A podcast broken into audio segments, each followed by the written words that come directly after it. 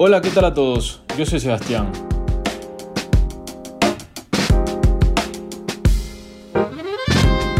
Y bueno, este es el episodio número uno. Gracias por llegar hasta aquí. Para mí es un agrado poder tener este espacio y en esta ocasión pues arrancarlo con un invitado realmente talentoso. Soy un obsesionado de las grandes ideas y grato admirador de las personas que las hacen realidad. Creo que Ecuador necesita de personas que se arriesguen a caminar diferente y por eso estamos aquí para escuchar a mi primer invitado, Roberto Valdés. Antes de proceder con la descripción de quién es nuestro invitado, quiero agradecer a Jorge Neme, quien fue la persona encargada de crear y desarrollar el audio que escuchan en el fondo de nuestro podcast.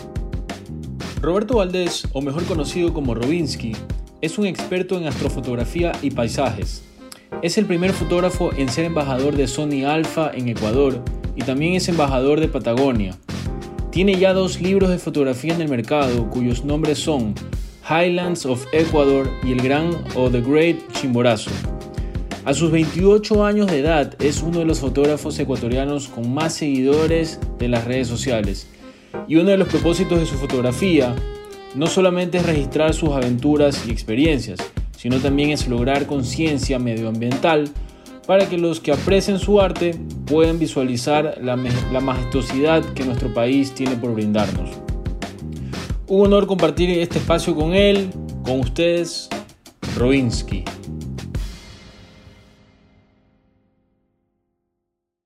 ¿Cómo estás? ¿Qué tal todo, Roberto? Todo bien, todo bien por acá, todo muy bien. ¿Tú qué tal? Todo bien, eh, aquí. Eh, primera entrevista para esta plataforma que estoy creando. Eh, el nombre es Foodvertising. Y para mí es un honor tenerte como primer invitado. Este, esta es una plataforma creativa para personas creativas de Ecuador. Y, y bueno, realmente aprecio bastante tu trabajo.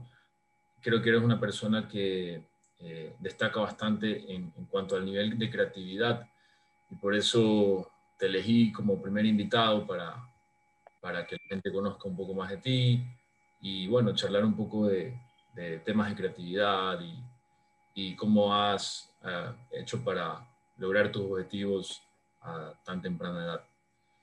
Eh, entonces, bueno, eh, como arrancar, para arrancar esta entrevista quisiera partir de esta pregunta que es muy fundamental. ¿Qué es, ¿Qué es la creatividad para ti, Roberto?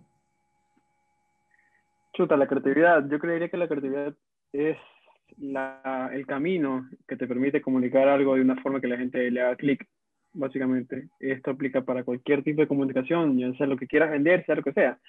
En este caso, creo que usaba un poco tres neuronas usando la creatividad, porque más que creativo soy fotógrafo, pero eh, yo antes de estudiar fotografía, estudié diseño gráfico y publicidad, entonces tengo un trasfondo que me sirve para vender mis cosas.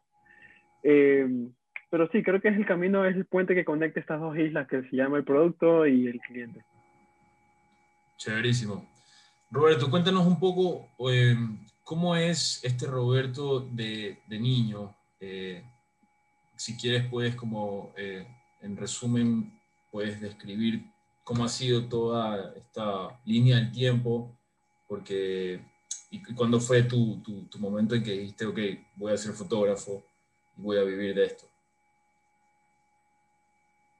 Eh, mira, el Roberto, eh, perdón, el Roberto Niño, eh, chuta, me acuerdo que siempre me gustaron full el tema de las artes plásticas, mucho, mucho, mucho. De hecho, yo estaba antes pintaba cuadros, hacía cuadros, hacía galerías de arte y todo eso. Solo que no se vendían yo ahora las tengo colgadas en mi casa. Pero era un tema de siempre quería comunicar algo. Eh, también me gustó siempre el tema de la naturaleza. Me acuerdo que de chiquito era de los que me tiraba, era de esos niños que pasaban sucio cada rato. Pero porque me tiraba al piso a ver los bichitos, cómo funcionaban, cómo se organizaban, cómo movían, no sé, se moría un bicho más grande y entre todos los bichos, las, las hormigas movían al otro para, para luego comerse cosas así. Yo era fascinada con eso. Eh, luego también tuve acceso a las cámaras. Me acuerdo que bueno, en, en, la casa de mis abuelos habían cámaras antiguas, las típicas que están en la familia, y yo las cogía, quería saber cómo funcionaban. Me acuerdo que incluso rompí una a punta de piedras porque era medio cavernícola. No entendía lo que era un destornillador. Y la abrí así porque quería ver cómo funcionaba por dentro. Entonces, bueno, desde ahí tengo la curiosidad de la fotografía. Y el momento que dije, o sea, ya haciendo un salto bien grande ahí, el momento que dije que voy a vivir de la fotografía, no fue algo voluntario, sino más bien fue una situación que me puse en ese, en ese, en ese, en ese escenario. Yo antes trabajaba en agencias de publicidad como, como diseñador gráfico. Estoy hablando hace unos seis años. Y la última, o sea, desde mi primer trabajo fue una agencia y mi último trabajo espero que sea una agencia. O sea, trabajo tradicional. Eh, y de ahí, chuta, me acuerdo que me votaron de la última y fue como un, ¿qué hago? Tenía muchos gastos, aún tenía que pagar el carro que iba a sacar al mes entonces. Bueno, la cosa es que al final la, de la desesperación salen cosas interesantes y ahí salió mi primer proyecto fotográfico que era con un socio, y vivimos de eso. El, proyecto fotográfico básicamente era viajar por todo el Ecuador haciendo talleres de fotografía. Entonces, armamos talleres, armamos un grupo, viajamos a distintas zonas de Ecuador y les enseñaba cómo hacer fotos. Luego, yo ya tenía otros intereses, entonces me salgo de esta empresa y ahí es cuando nace oficialmente este, esta marca llamada Rubinsky. Y ahí sí ya me voy yo solo porque era básicamente mis ideas se, se hacían y, y todo bien. Y ahí es cuando ya, digo, a partir de unos 6, 7 años, ya te puedo decir que ya, no es que voluntariamente, pero casi que voluntariamente me decidí a, vivir de esto. Claro. Increíble esa, esa faceta de, de agencias a hacer lo que realmente te gusta. Eh, creo que eso es algo que le cuesta bastante a, la, los creativos o a las personas que trabajan en una agencia de publicidad por miedo a, poder hacer lo suyo desde, cero, no se atreven. ¿Qué, qué, qué fue esto que te, que te generó esa, perder ese miedo de, ok, me, me botaron de, esta agencia y ahora continúo yo solo? ¿Cómo o sea, más que ese miedo? no, fue, no, no fue el miedo al, al fracaso, sino fue el miedo al no conseguir nada y no seguir generando dinero creo que ese fue el primer motivante, porque obviamente estaba en un hueco, estaba en un bache y tenía algo que hacer, lo que sea. Yo estaba en un punto que literal estaba buscando hasta para ser mesero en KFC, cualquier cosa. No es por mencionar ninguna marca, pero a ese punto. Entonces, porque tenía gastos que hacer. Entonces, claro. chuta, en realidad yo agradezco full a la vida y a toda la gente que me compra cosas, porque de pasar de eso a una situación súper, estoy bien ahorita, no si, si, tú me dices que en tanto tiempo iba a estar así, no te quería jamás.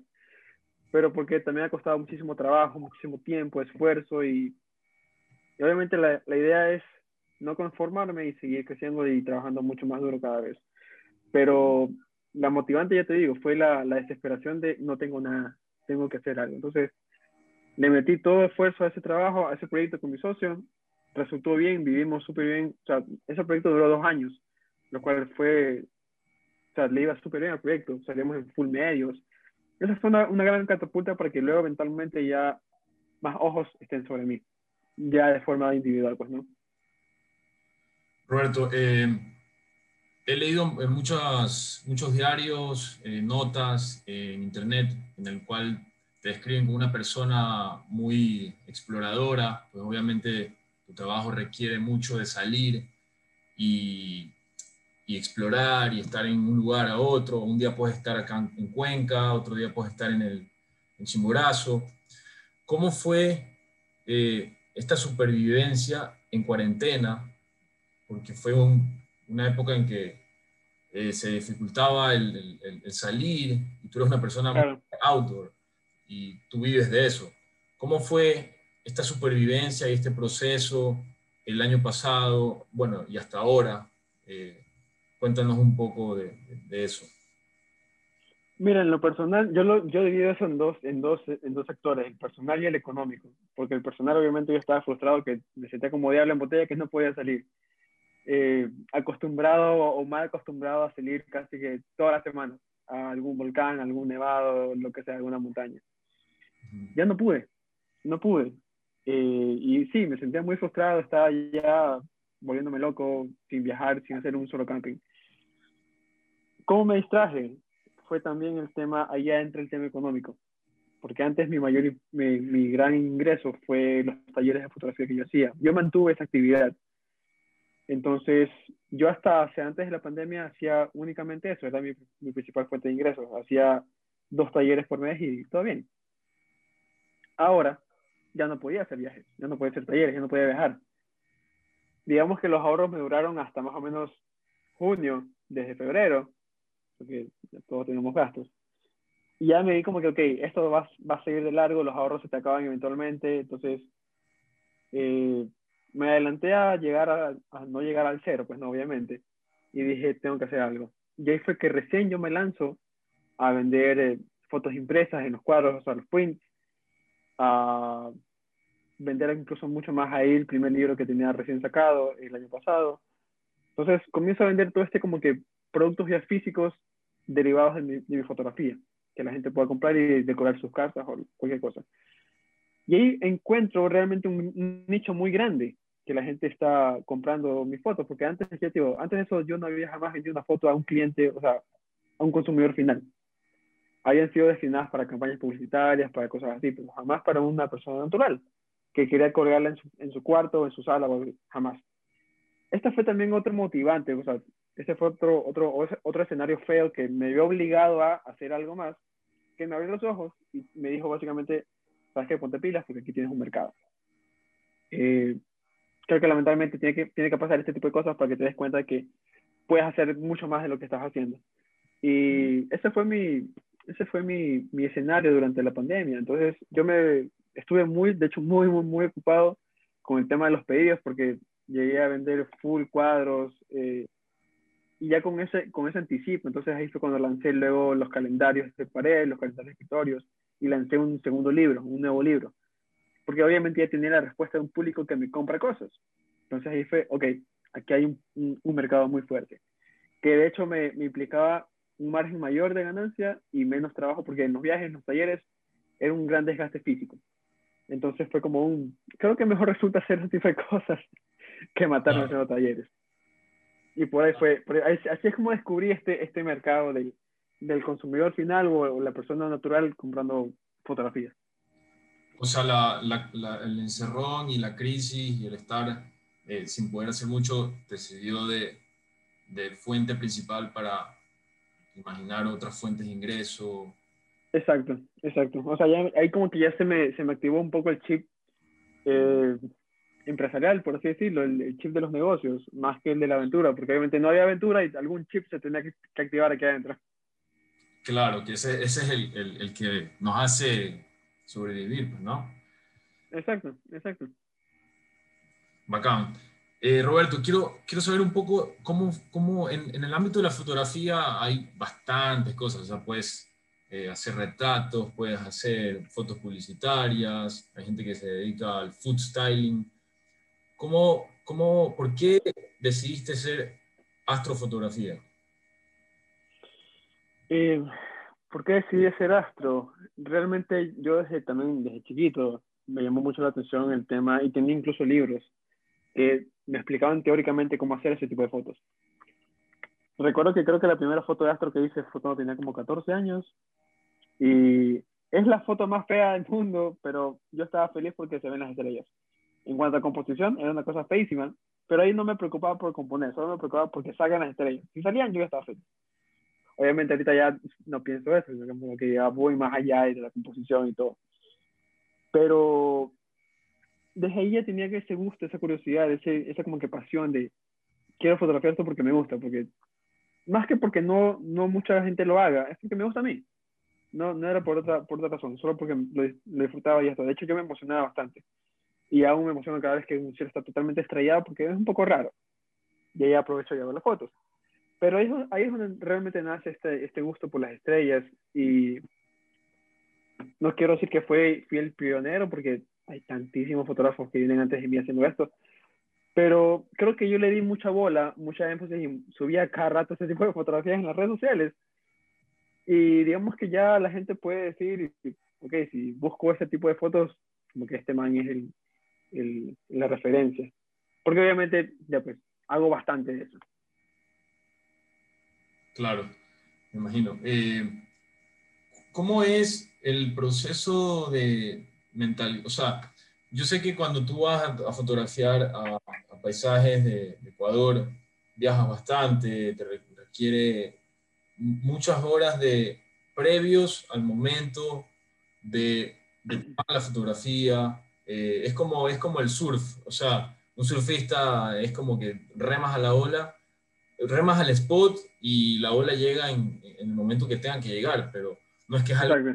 Exacto, depende mucho de la naturaleza, del clima, de muchos factores, que ya, ya te voy a ir preguntando eso, pero como principal tema de eso, ¿cómo te preparas tú físicamente y mentalmente para, para este trabajo? Que requiere bastante físico, escalar montañas, eh, trepar, qué sé yo, un árbol. ¿Cómo, ¿Cómo te preparas tú? ¿Cómo es tu rutina? O sea, en cuanto a la preparación física, por ejemplo, digamos que es raro que un guayaco no se muera en la montaña. Eh, a mí no me, da, no me, no me coge la altura. Pero porque, ponte, yo en realidad casi que ando y ando en bici, corro si puedo todos los días o máximo pasando un día. Entonces, como que mi cardio siempre lo mantengo bien.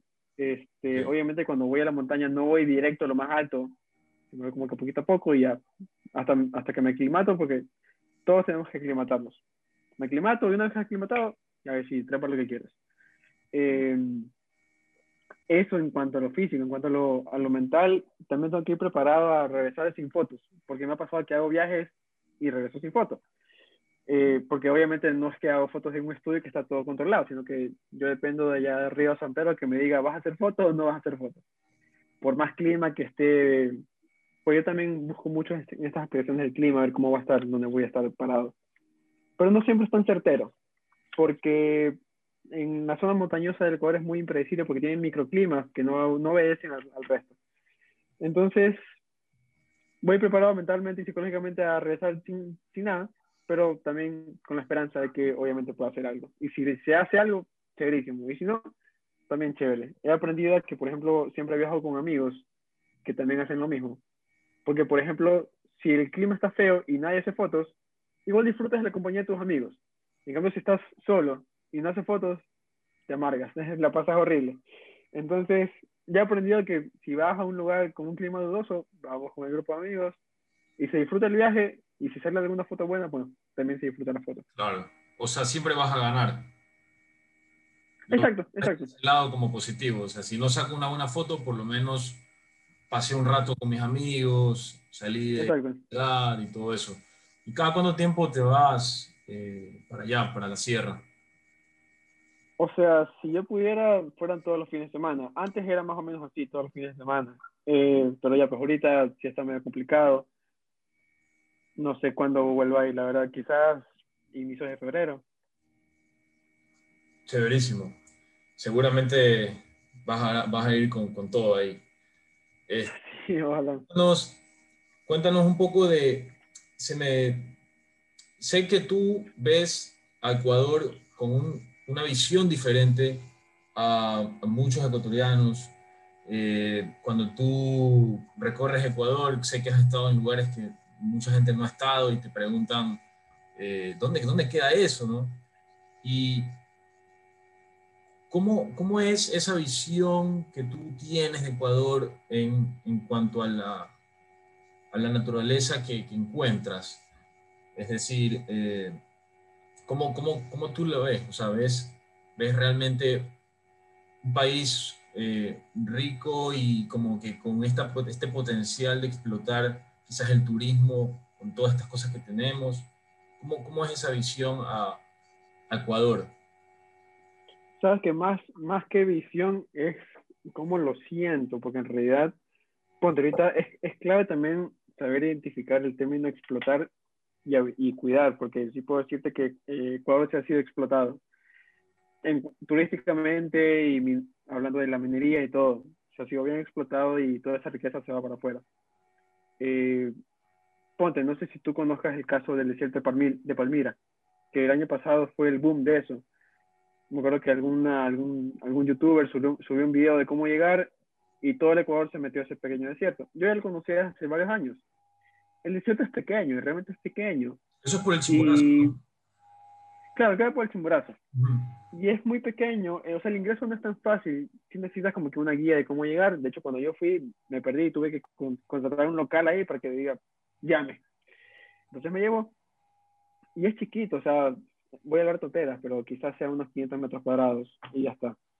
La cosa es que para hacer un desierto es pequeño y si le sumas que tiene árboles en medio, o sea, no es tan plano como otros desiertos. La cosa es que el primer ejemplo que te puedo dar de la explotación turística que se está dando, que no es la mejor para el ecosistema ni para nosotros, porque nos estamos jodiendo solitos. Entonces, hay que también tener una cultura de, de, turismo, que en realidad otros países, como por ejemplo Estados Unidos, la tienen. Que si tú vas, por ejemplo, a Yosemite, en California, en Estados Unidos, eh, si dañas algo, chocas algún árbol y te lo bajas, tienes que pagar multas millonarias. Acá, en cambio, no te hacen absolutamente nada yo he visto cómo, cómo va mucha gente y, por ejemplo, hace camping y hacen la fogata. Todo el mundo le gusta las fogatas. Lo malo de las fogatas es que deja residuos. Deja residuos que no deberían quedarse ahí porque a veces viene un, alguna ave, se come eso y todo va, todo va mal. Entonces, lo que yo uso son estas estufas de gas butano que no dejo residuos, sino que cocino ahí, llevo una, una hornilla y ya está. Y me evito dejar un residuo en, caso de una fogata, cenizas o, Peor aún, causar algún desierto que se me salga de las manos. Entonces es una serie de cosas que la gente no conoce, no conoce todavía porque obviamente no se las ha enseñado. Pero el tema del turismo es, es doble filo. O sea, tú puedes explotar un lugar hasta dejarlo sin nada. Y por ejemplo, ¿qué pasa? Palmira, como es tan chiquito, tú lo caminas, hablando en el tema fotográfico, porque esto lo aprendí en Death Valley, en California, que también es un desierto ya gigantesco, que si tú caminas en la duna, tú te estás dañando la foto, porque la foto te va a salir luego tus pasos. Entonces hay que caminar siempre por la cresta de la, de la, de la duna de arena, para que obviamente no te salga eso en la foto en el lomo, solo por la cresta, en la parte alta. Eso lo aprendí en Del Valle. Y obviamente cuando llegué acá, al, al desierto de Palmira, lo hice igual. Pero, ¿qué pasa? La gente que va a Palmira, camina por donde sea, y luego va alguien a hacer una foto, y tiene puras huellas por todos lados. Y esas huellas se borran en se demora, o sea, un par de meses en borrarse, porque es solo por el viento. Y como sigue yendo gente, sigue yendo gente, ese desierto no va a estar liso, te juro, si quieres, unos dos años, porque la gente sigue yendo. Entonces, y no hay control, y es como, no que darle pisa, les arena, no pasa nada. si hay, si hay como que muchas cosas, porque en realidad el turista ecuatoriano eh, se aprovecha de los lugares, pero como que no le aporta mucho. Yo lo que trato de hacer es ir a estos lugares, dejarlo lo más intocable posible, lo más puro posible, sin, sin modificarle en cuanto a mi, mi, presencia, pero para la foto y transmitirlo es en la foto. Pero en cambio el turista promedio creo que va y, y el selfie, y vamos a hacer sandboard y toda la vaina y obviamente modifica el paisaje. Y va otro también a hacer una foto y ya no la puede hacer. Porque ya como que le dañaste toda la red. Entonces es una cuestión muy complicada que lo que yo trato también de, de, de, de contar en las redes, o sea, aprovechando el, la voz que ya he creado con el tiempo en, en, las redes, de comunicar esto de que no seamos tan yo, yo, yo, yo, yo, sino, ok, un poquito para mí y otro, otro poquito para el paisaje. Para todos. Y así todos ganamos. Me parece buenísimo. Es como, por ejemplo, la, la actividad que yo estoy haciendo ahorita con, con mi segundo libro, que por cada venta de libros separo 5 dólares y esto se va a un fondo cuando llega a cada 50 libros que se venda, yo voy y hago una minga, una minga limpiando el chimborazo. Porque obviamente no quiero que todo sea yo, yo, yo, yo, yo, sino, ok, hice un libro del chimborazo, me estoy lucrando a costa del chimborazo, si es que lo quieren decir así, pero para devolver un poco, pues, el chimborazo, por así decirlo. Increíble. Muy buena iniciativa, te felicito. Gracias pero me parece genial que, que sea un proyecto que, que sea eh, no nomás para, para, tu beneficio, sino también lo uses como, como herramienta de, de concientizar al, medio, al cuidado del medio ambiente y poder también, obviamente, ayudar a que haya menos basura eh, en, en estos paisajes. Yo también he tenido la, la iniciativa, bueno, el año pasado de hacer mingas, eh, el año pasado estuve, hice una minga en el, en el puente de la Unidad Nacional. Ah, buenísimo. Esto de basura, no te imaginas. Y... Sí, sí, y acá te juro que es igual y hasta peor, porque nadie pasa acá, es, es botado. Sí, sí, sí estoy, consciente de eso. O sea, en el Quilotoa también habían vasos de plástico con trago, como que la gente se pegó sus tragos ahí viendo el paisaje. Sí, lo dejan allá. No importa qué, viene, qué sucede después. Y, claro, es algo que no estamos conscientes y es bueno que mucha gente eh, comience a darse cuenta de esto a través de tu trabajo o del trabajo de otros. Pero bueno, como, como siguiente pregunta, eh, entrando al tema del, turismo, este, yo tengo la, la, creencia de que mucha gente que nos ve de afuera, o sea, quizás eh, como nosotros vemos películas de Hollywood o cine independiente europeo, no sé, o argentino, muchas veces viendo estos paisajes, estos panoramas, nos hacen dar ganas de ir a visitar esos lugares. Y creo que por ahí accidentalmente la fotografía o el cine o el, o el, el, material audiovisual vende, o sea, vende el turismo. ¿Tú de qué forma crees que has aportado al turismo en Ecuador? Este, ¿Eres parte de, alguna embajada, no sé, que, que, haga, eh, que trabaje directamente con el turismo? Mira, sí he tenido acercamientos y he trabajado con los ministerios de Ambiente y de Turismo, obviamente usando las fotos. Eh, también he tenido esa, suerte, pero lo que yo creo que más bien que, que he aportado más que esas dos que te mencioné ha sido poder también que las personas conozcan estos lugares y sepan que tienen esto en el, en el país también. Porque digamos que no todo el mundo tiene la, la, la, posibilidad de pasar viajando, porque digamos que, este, ok, yo paso viajando porque es mi trabajo. Yo sé que se puede confundir con, ok, este me pasa paseando, pero eso es mi trabajo. Eh, pero no todo el mundo lo puede hacer.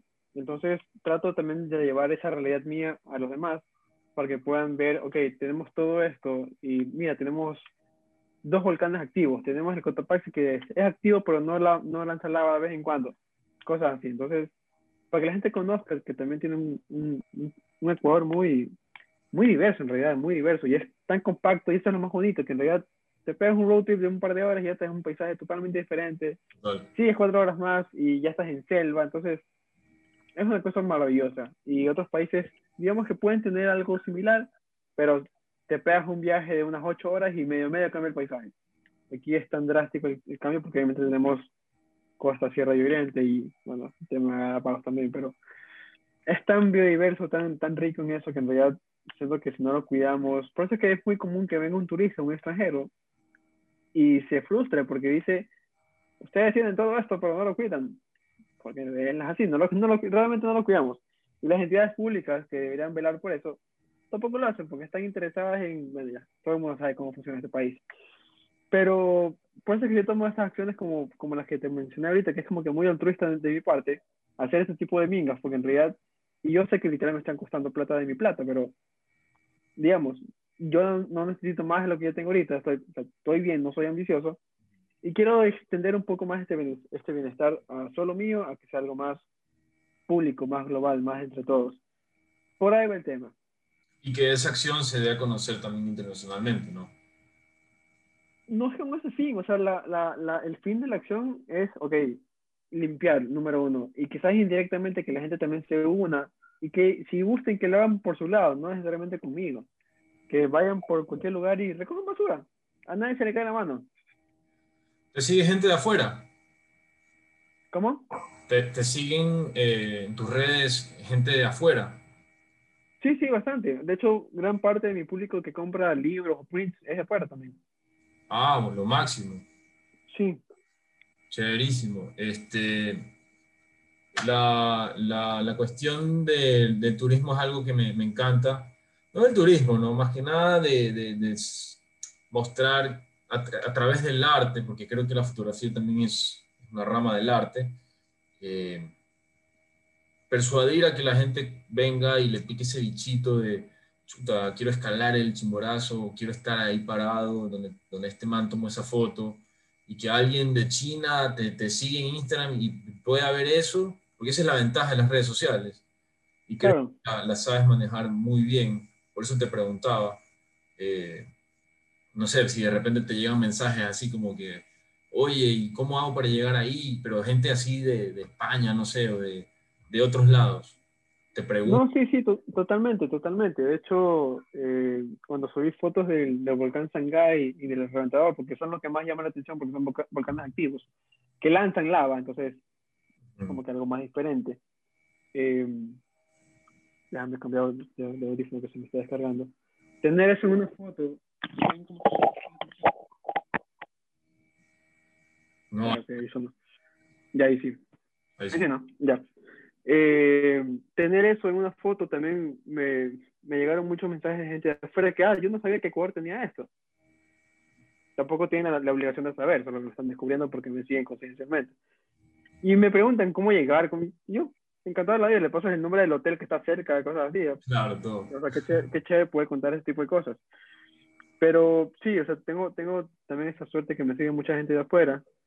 Y creo que también es como que un plus, un aporte a que bueno, eventualmente quizás yo traiga al país dos, tres personas.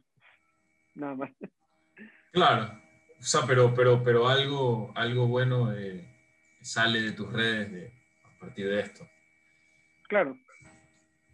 Eh, bueno, Roberto, hablemos un poco del e-commerce. Esto es algo que, que, que yo eh, estoy trabajando mucho porque esta plataforma va a ser obviamente digital. Eh, próximamente vamos a tener muchas cosas en la página web. Y bueno, he visto la tuya y realmente está súper buena, está súper bacán.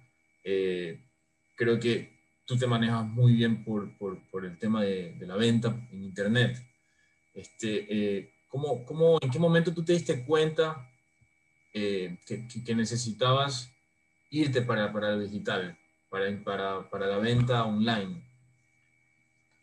Mira, eh, justamente cuando, como te digo, comenzó esta pandemia, le di más bola a vender mis productos, como ya físicamente. Entonces, eh, mi primer libro se vendió en menos de un año, fueron nueve meses exactamente. Eh, vendí mis libros y se fueron en nueve meses. Entonces me di cuenta que, ok, si hay buena recepción, y ahí me dijo que en lugar de yo estar uno a uno haciendo las ventas, creé una web que tenga todo claro con los precios que pueda hacer la compra ahí. Y eso fue lo que, lo que te la. Web, la web la creaste hace poco, ¿no más? Sí, habrá sido hace un par de, será unos seis meses. Es, es relativamente nueva la web. Ah, ok. Lo máximo. Sí, sí, sí. Eh, ¿Y qué, qué, qué, cuáles consideras que son los productos que más eh, se venden ahí? Eh, bueno, en cuanto a, volumen, los, calendarios se acabaron en dos semanas. Hice 300 calendarios. Pero ahí, por ejemplo, el tema de los libros se vende bastante, los prints también se venden bastante. Eh, sí, eso, o sea, yo te digo, el primer libro sacó enseguida, obviamente como este libro es nuevo, o sea, recién lo saqué en, en diciembre, hace par o sea, el mes pasado, literal. Claro, hace un mes. Eh, claro, yo lo saqué en diciembre justamente para que entre como regalo de Navidad para los clientes, o sea, para que me lo puedan comprar con esa excusa. Y nada, o sea, se vendieron bastantes, hice 1500, ya se han vendido casi 300 libros en un mes, lo cual está súper bien. Entonces, eso ahorita en mi sala parece una bodega porque tengo todas esas cajotas, porque imagínate, 1200 libros ahí guardados. Son bastantes. Y claro, esa es mi bodega, pero yo te digo, los, las fotos impresas también van saliendo, se van pidiendo. Eh, últimamente también tuve un pedido grande de una empresa de Quito, perdón, de Cuenca, que me pidió 8 prints. Entonces ya pues, ahí también estoy descubriendo que las empresas pueden decorar sus, sus, oficinas con fotos mías. Claro, cada vez más vas descubriendo eh, haciendo ya las cosas, vas viendo que, mismo también. Exacto, son, son, otros mercados que se van abriendo. Claro. Este, algo te iba a preguntar del libro. Este, el, el, es algo es algo súper complejo para un fotógrafo llegar a tener su propio libro. O sea, ¿cómo, cómo puede hacer un fotógrafo para, para que cuando tú dices, ok, este es el momento para sacar un libro, o para, para, para ya comenzar a vender mi arte, mis cuadros? ¿Cuándo es ese momento para un fotógrafo para poder hacer eso? Yo sí creo que, por ejemplo, para llegar a ese punto ya tienes que tener siquiera un par de añitos tomando fotos, porque, o sea, hasta que ya pulas tu ojo y digas, ok, ya estoy comenzando a hacer fotos que me gusten.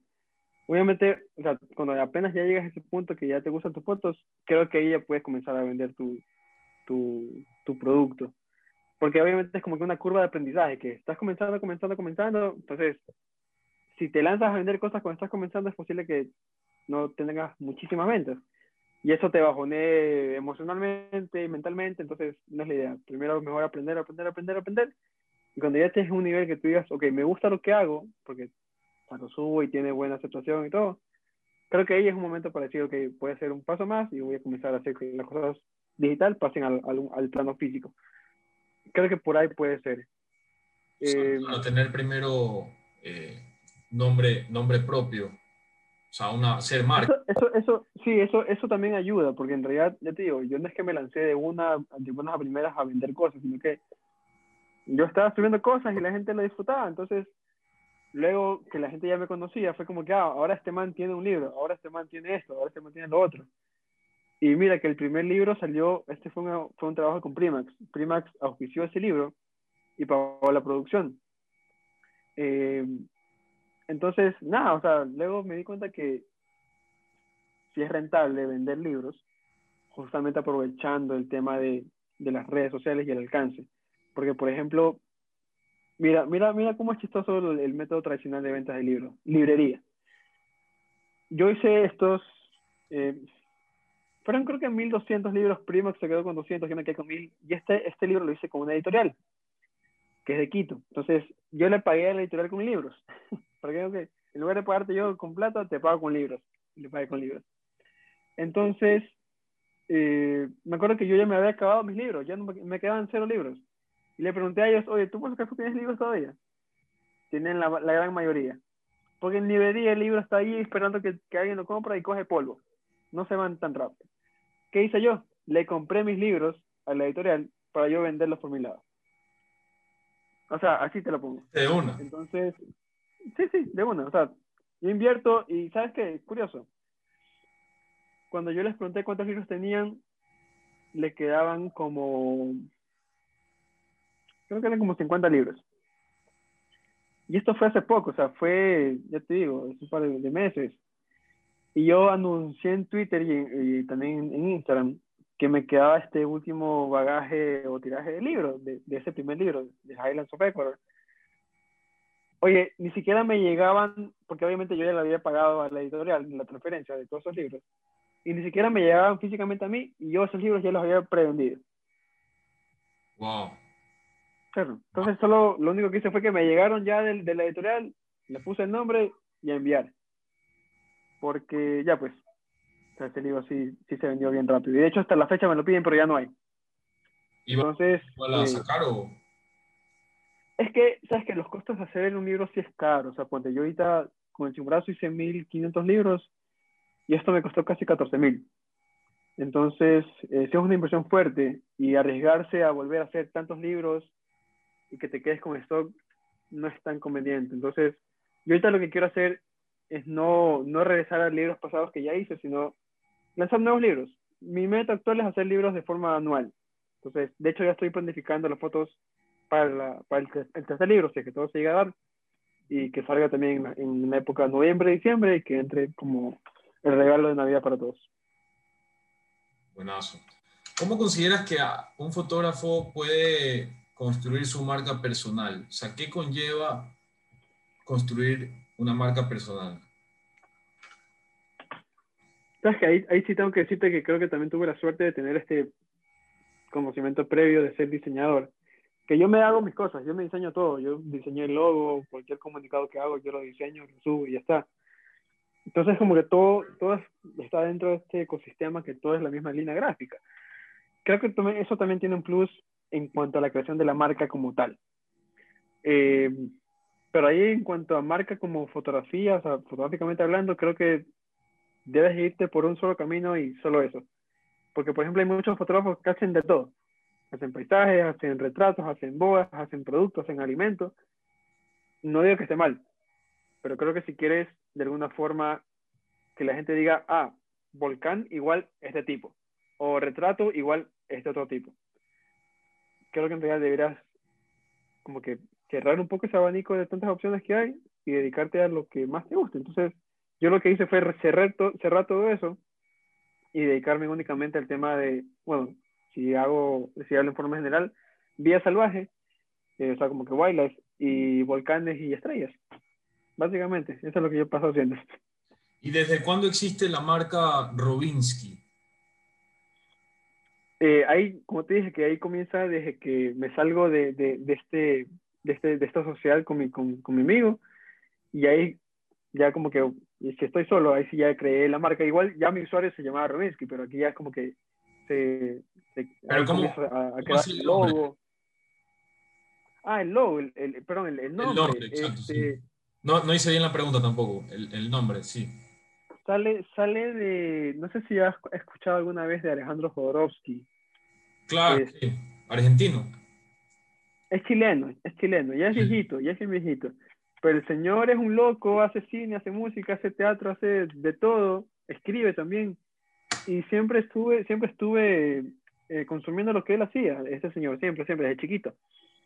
Entonces, de alguna forma me gustaba fonéticamente cómo, cómo sonaba Jodorowsky y lo mezclé con Roberto y salió Robinsky. Luego me enteré que Robinsky es algo que existe, o sea, no, no inventé nada.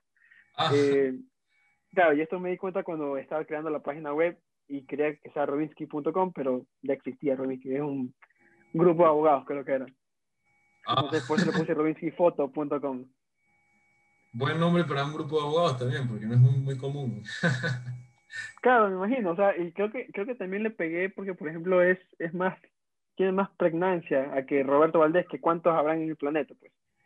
Entonces, eh, estoy como que ya en ese punto que hasta cierta parte de mi familia o amigos me dicen solo Robinsky y ya no soy Roberto Valdés.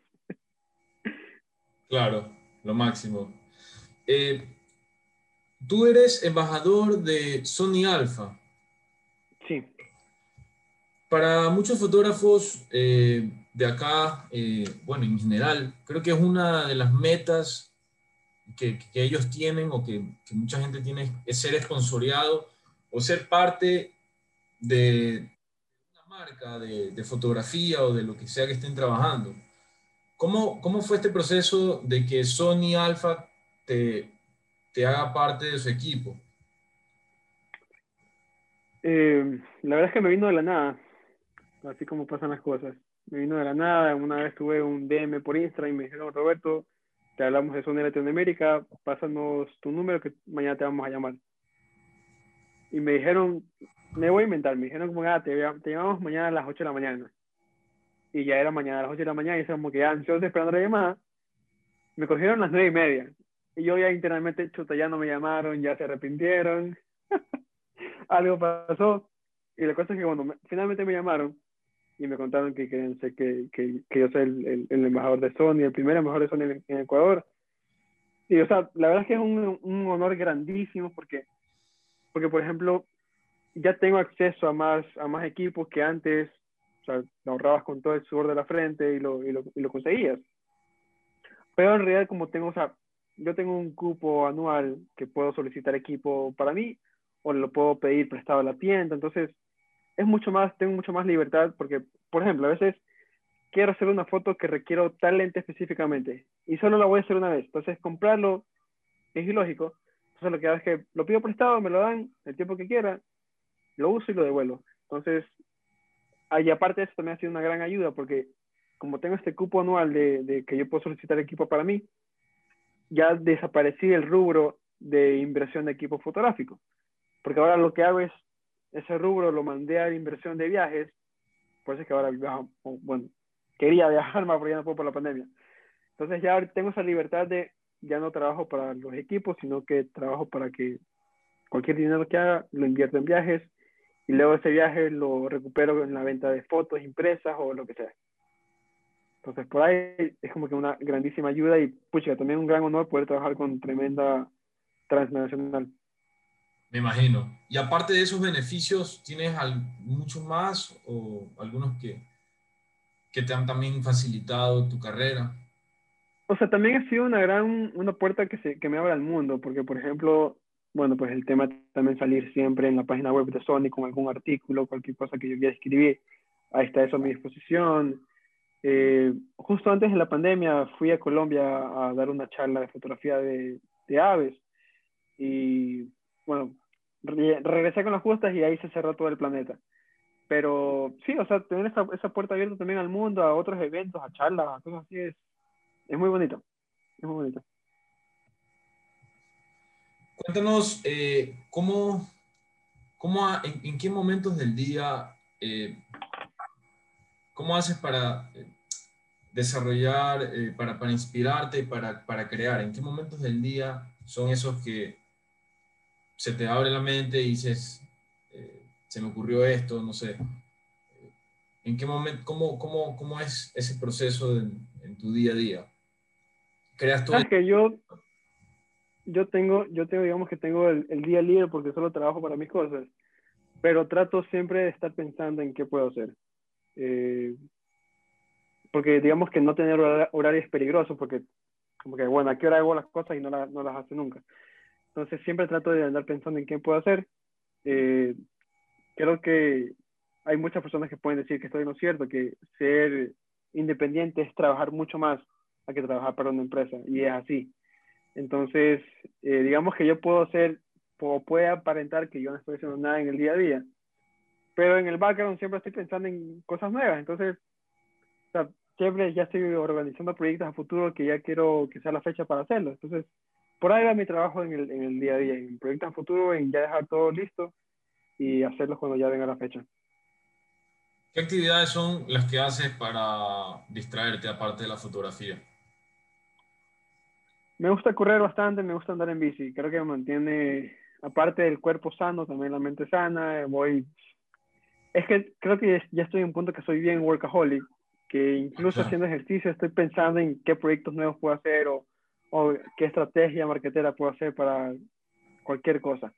Entonces, eh, es como un tiempo de, de, terapia hacer ejercicio. Pero aparte de eso, no sé, la típica. A veces me gusta echarme en, en la silla y ver alguna película y ya está pero series no veo, porque creo que me consume mucho tiempo y para mí el tiempo es valioso. Eh, de ahí nada, me, me, encanta ver tutoriales de alguna cosa, siempre estoy aprendiendo. O sea, ahorita conecto esto que te estoy diciendo, como por ejemplo, formalmente yo no estudiado fotografía. Eh, lo que sé de foto ha sido por curioso, porque veo tutoriales, porque hablo con gente que sabe y voy aprendiendo con el tiempo. Entonces, cuando me piden una recomendación de dónde estudiar fotografía, no, le, no sé qué decirles. yo le digo, yo no he estudiado formalmente en ningún lugar, entonces, no sé. Y tampoco conozco cuál sea el mejor lugar de, fotografía de Ecuador. Comparto exactamente esa misma idea contigo, porque yo tampoco no, no, no, tengo, no tengo ahorita este, un posgrado ni nada, pero creo que la mejor universidad que puedes tener es lanzarte y hacer las cosas. Y bueno, y tienes todo el internet para aprender. Sí, o sea, y no lo, no, no lo digo yo, que como que igual no es que soy un gigante, una potente, no, Elon Musk también lo hace, o sea, él también dice que hoy por hoy ya las universidades pueden dejar de existir. Yo creo que sí deberían de seguir existiendo para ciertas carreras, es decir, un doctor necesita aprender de esa forma. Pero, por ejemplo, en cuanto a fotografía o diseño gráfico, que son carreras más nuevas en cuanto a carreras se habla, eh, creo que sí puedes aprender muchas cosas en, online. Hay tantos cursos, o sea, doméstica, por ejemplo, por, por nombrarte solo una página que vende, que vende conocimientos. Eh, justamente aprovechando eso también es que yo hago ahora hago talleres online, porque realmente creo que aprender online es algo que existe, pues. Total. Roberto, ahora que mencionas lo de doméstica, eh, me surge la pregunta, ¿alguna vez te han contactado eh, alguna de estas plataformas para desarrollar un, curso para, para, para, para otra, otra, gente, otra comunidad de gente que no sea solamente Ecuador, sino también sé que Creana es en Perú y, esto te permite obviamente darte a conocer más allá. ¿Alguna ¿Sabes que al momento, no, al momento no, al momento no. Lo que sí es que, por ejemplo, hago los talleres bajo, bajo mi marca y también hago talleres gratuitos para Sony, que Sony mensualmente tiene un calendario de talleres gratuitos. Entonces te vas a la página que es Alpha Universe y tienes, pero para talleres de todo tipo. Hay todo, todos los embajadores de toda Latinoamérica colaboramos con talleres de forma mensual. ¿Y si el día de mañana te llama doméstica para hacer un curso, lo haces? Claro, claro que sí. No tengo nada más que hacer, estamos, estamos en pandemia. Es una, una, una buena oportunidad, en verdad. Sí, sí, sí, sería también una buena catapulta.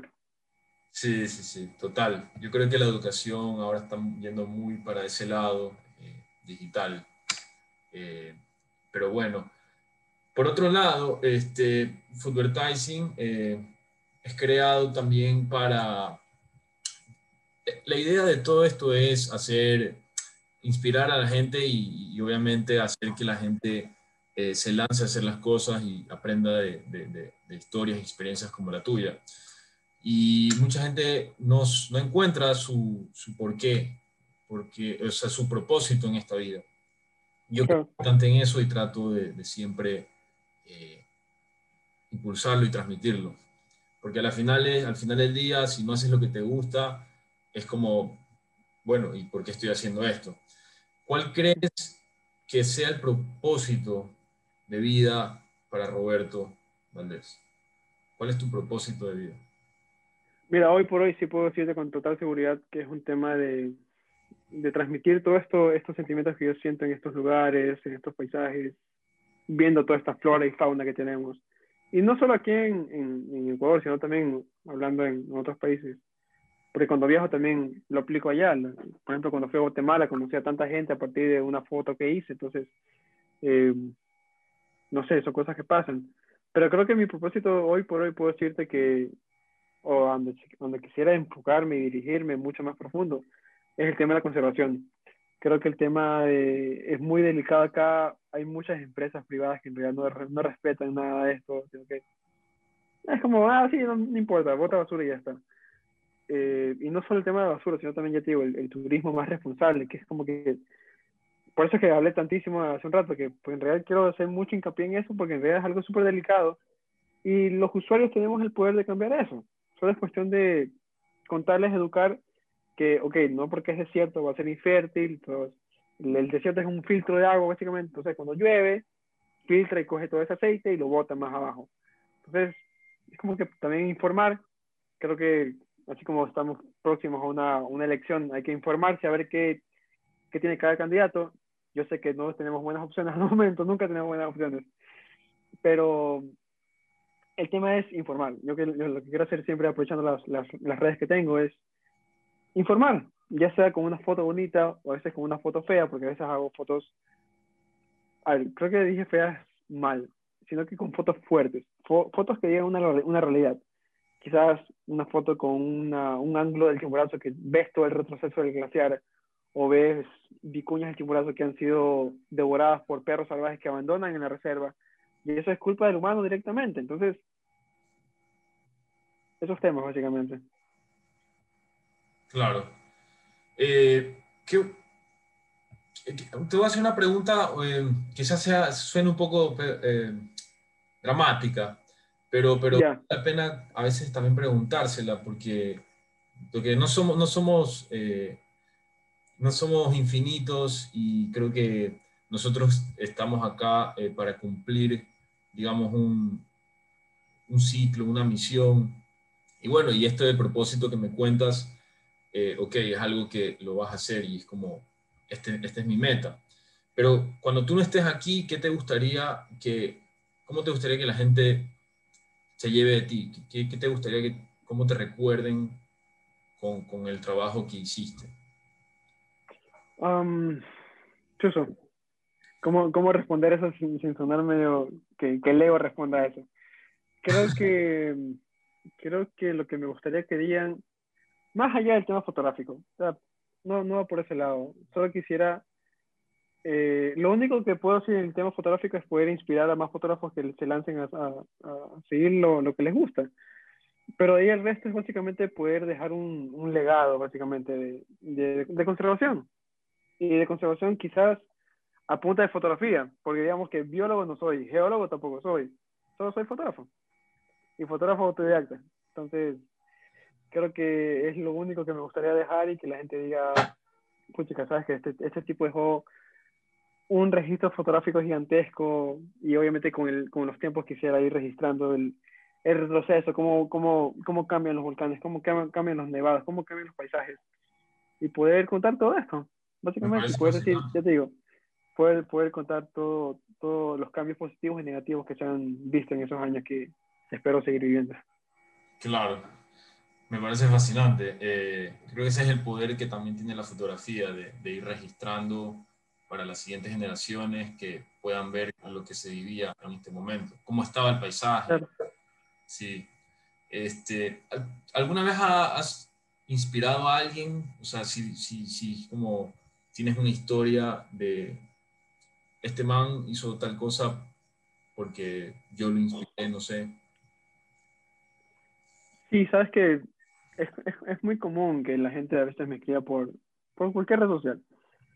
Pucha, ¿sabes qué, Roberto? Que acá me inspiraste full y ahora estoy haciendo esto. Eh, también han dicho, me han llegado muchos mensajes de personas que han, se, se han botado sus trabajos de oficina porque les gusta la fotografía y quieren seguir eso, no necesariamente en paisajes, sino bodas, retratos, productos, lo que sea, porque ven que es algo que se puede hacer, o sea, es algo que, que se puede vivir de esto.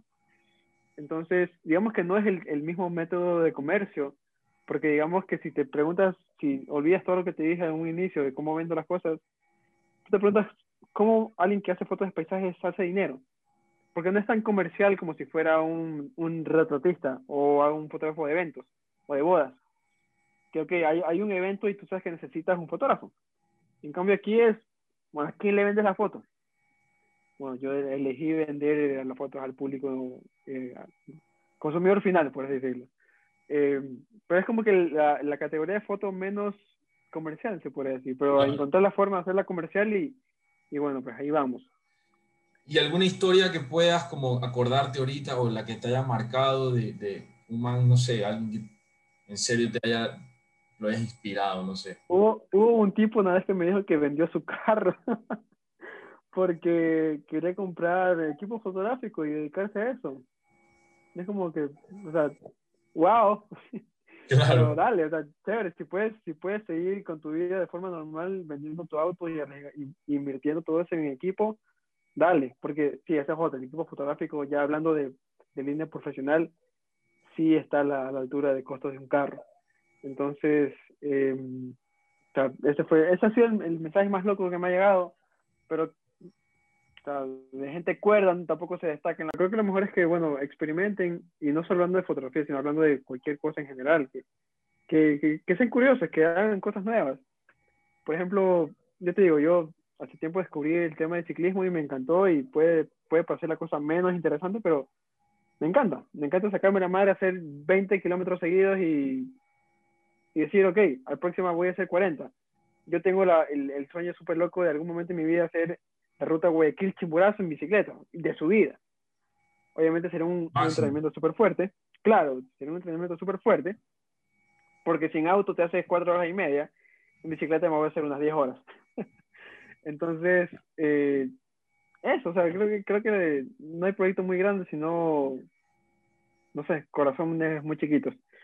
Creo que es súper bueno también ponerte metas y soñar en grande. O sea, yo te digo, yo jamás, jamás imaginé, en, en un año de pandemia, jamás imaginé haber, poder lanzar un nuevo libro, lanzar calendarios, lanzar, vender full print. Jamás imaginé. Pero me arriesgué, me lancé. ¿Y por qué? Bueno, esa parte me, me, salté, pero ¿por qué me lancé a vender las fotos impresas? Fue porque, bueno, estos ahorros que yo tenía hasta antes de la pandemia ya se me iban acabando, entonces dije, tengo que hacer algo y lancé las fotos que tenía guardadas en mi disco duro cogiendo polvo, básicamente. Y ahí fue que me lancé a vender las fotos, porque fue la, fue la necesidad. Entonces, digamos que yo la tuve fea, no necesariamente digo que todo el mundo tiene que pasar algo feo para, para, para que salga algo mejor, pero si tienen un fondo monetario, por así decirlo, lo pueden invertir en algún proyecto y ver si sale o no sale. Pues. Terminar, eh, no sé si quieras como agregar algo, decirle algo a la gente. O sea, solo lo único que quisiera decir es que, bueno, de lo que puedo aportar yo en, en lo que sé, es que, bueno, comencemos a cuidar las cosas. Eh, digamos que nuestro paso aquí es momentáneo, pero las cosas se quedan y si se quedan se siguen dañando. Entonces, ¿por qué no pensar no solo en nosotros, sino en los demás? Y que lo bonito que es el planeta ahorita dure más generaciones y no solo hasta dos o tres más.